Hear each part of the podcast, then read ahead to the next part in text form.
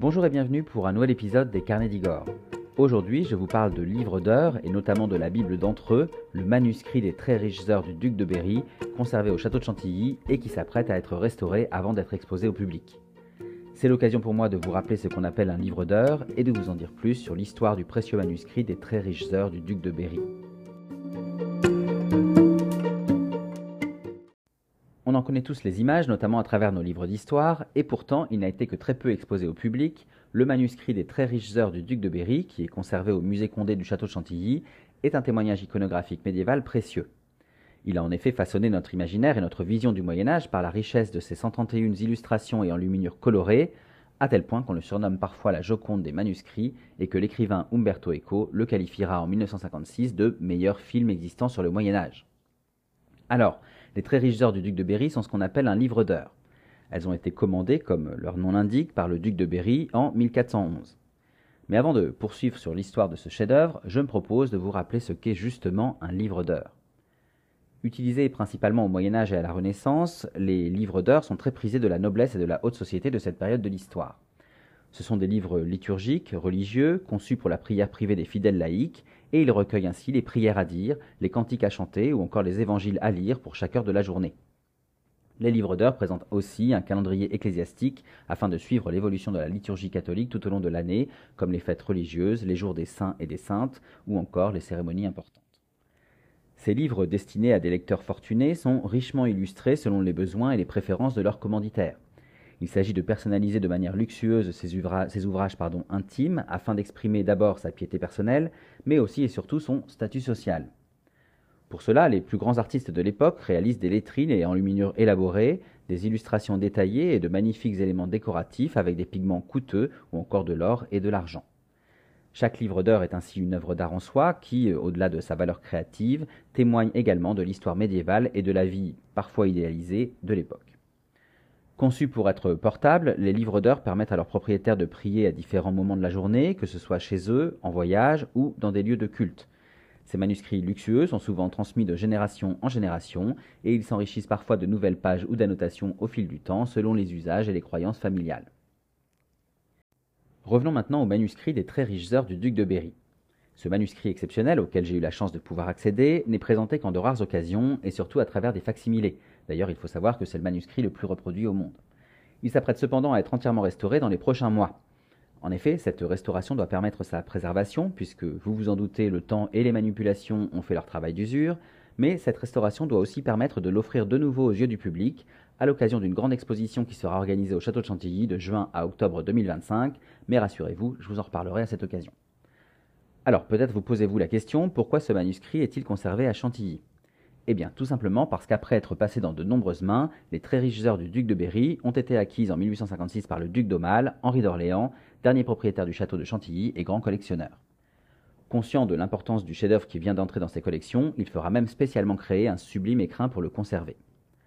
Pourtant, le duc d'Aumale a rassemblé bien d'autres magnifiques ouvrages médiévaux à Chantilly. 200 manuscrits enluminés, dont le plus ancien date du, euh, du XIe siècle, 700 incunables, ces livres imprimés en peu d'exemplaires avant 1501, et 2500 œuvres imprimées du XVIe siècle. Mais c'est le manuscrit des très riches heures du duc de Berry qui attire toute l'attention dès son acquisition. Un trésor que le duc ne montre que très peu, et qu'il est d'ailleurs le seul à pouvoir manipuler, toujours avec des gants blancs. Il conserve ainsi son précieux manuscrit dans sa très belle bibliothèque dite du théâtre, sa bibliothèque personnelle de travail si vous voulez, plutôt que dans son superbe cabinet des livres réalisé par Honoré Domé, où il reçoit plus volontiers ses invités et qui fait aujourd'hui l'admiration des visiteurs du château avec ses quelques 19 000 ouvrages.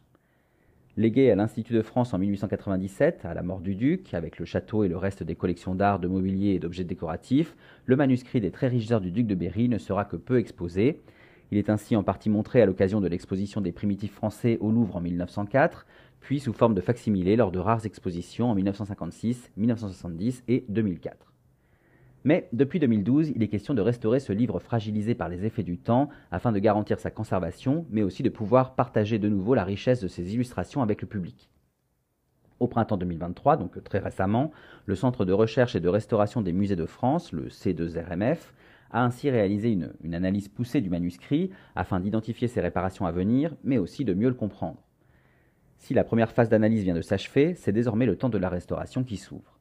le manuscrit va entièrement être dérelié, soigné et rénové avant d'être recomposé.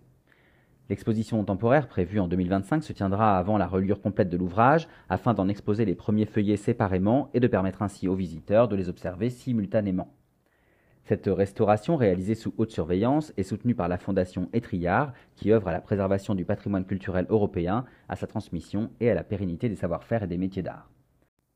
Voilà, maintenant que vous savez ce qu'est un livre d'heures et que je vous ai parlé de la rénovation des très riches heures du duc de Berry, peut-être avez-vous envie d'en savoir plus sur ce chef-d'œuvre de l'art médiéval.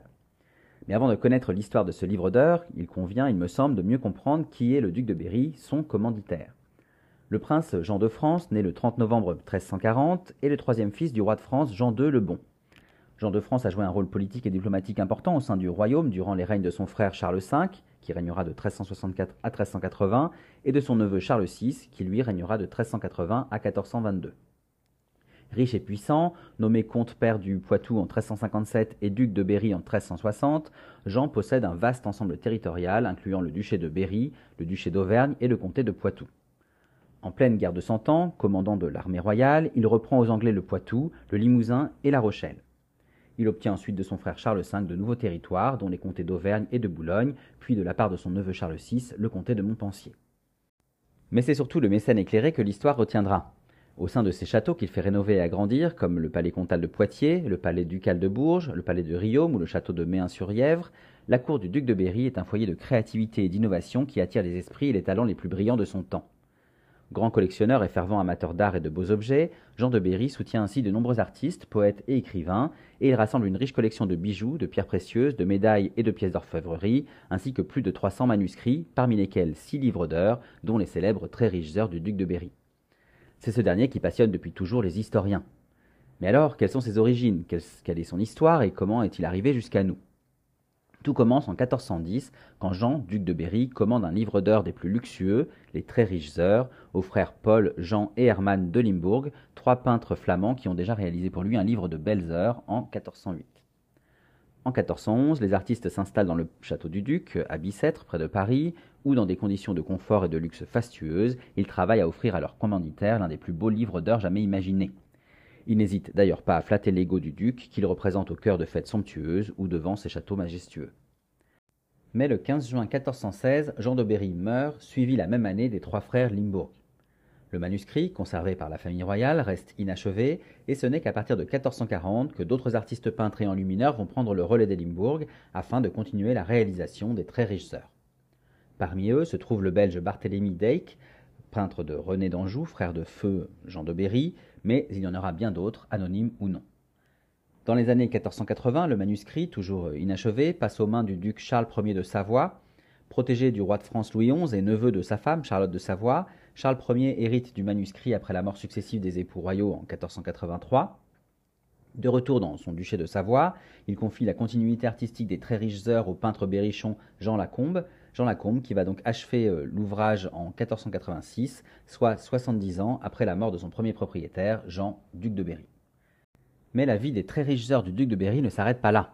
Resté dans la famille ducale de Savoie, à la fin du XVe siècle, le manuscrit passe aux mains de Marguerite d'Autriche, seconde épouse du duc Philibert II de Savoie. À la mort de son mari en 1504, cette dernière gagne les Pays-Bas, où elle emporte avec elle les cahiers des riches heures, des cahiers qui restent alors toujours non reliés. Plusieurs propriétaires se succèdent ensuite, de façon plus ou moins claire et précise, faisant voyager le manuscrit en Europe, et parmi ces propriétaires, on trouve ainsi Jean Ruffo de Neuville, trésorier de l'empereur du Saint-Empire germanique Charles Quint, Jean Ruffo de Neuville qui confiera le manuscrit à des religieuses. Ensuite vient Ambrogio Spinola, un militaire originaire de Gênes et amateur d'art qui va l'acquérir et le faire revenir en Italie au XVIIe siècle. Et puis Vincenzo Spinola di San Luca, descendant d'Ambrogio, qui lègue le manuscrit à son neveu, Gio Battista Serra. Battista Serra, qui le cédera à son gendre, le baron Félix de Margarita.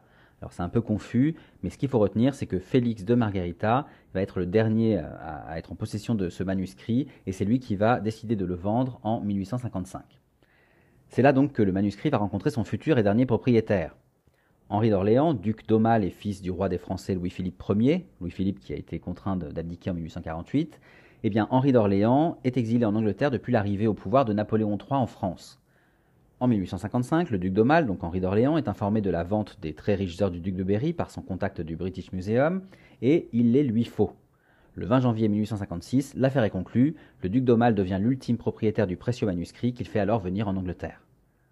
Henri d'Orléans revient en France à la chute du Second Empire en 1870, et en 1877, il décide ainsi d'intégrer les riches heures du duc de Berry à ses collections du château de Chantilly.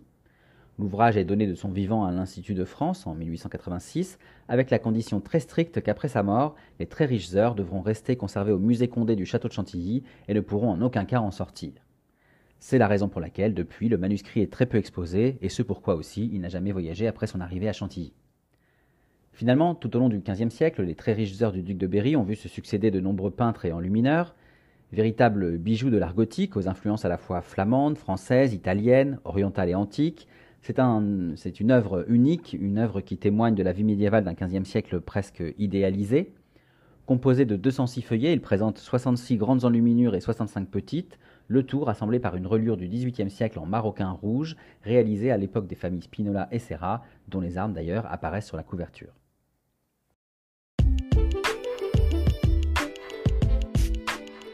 Voilà, j'espère que cette anecdote sur les livres d'heures ainsi que l'histoire des très riches heures du duc de Berry vous ont plu.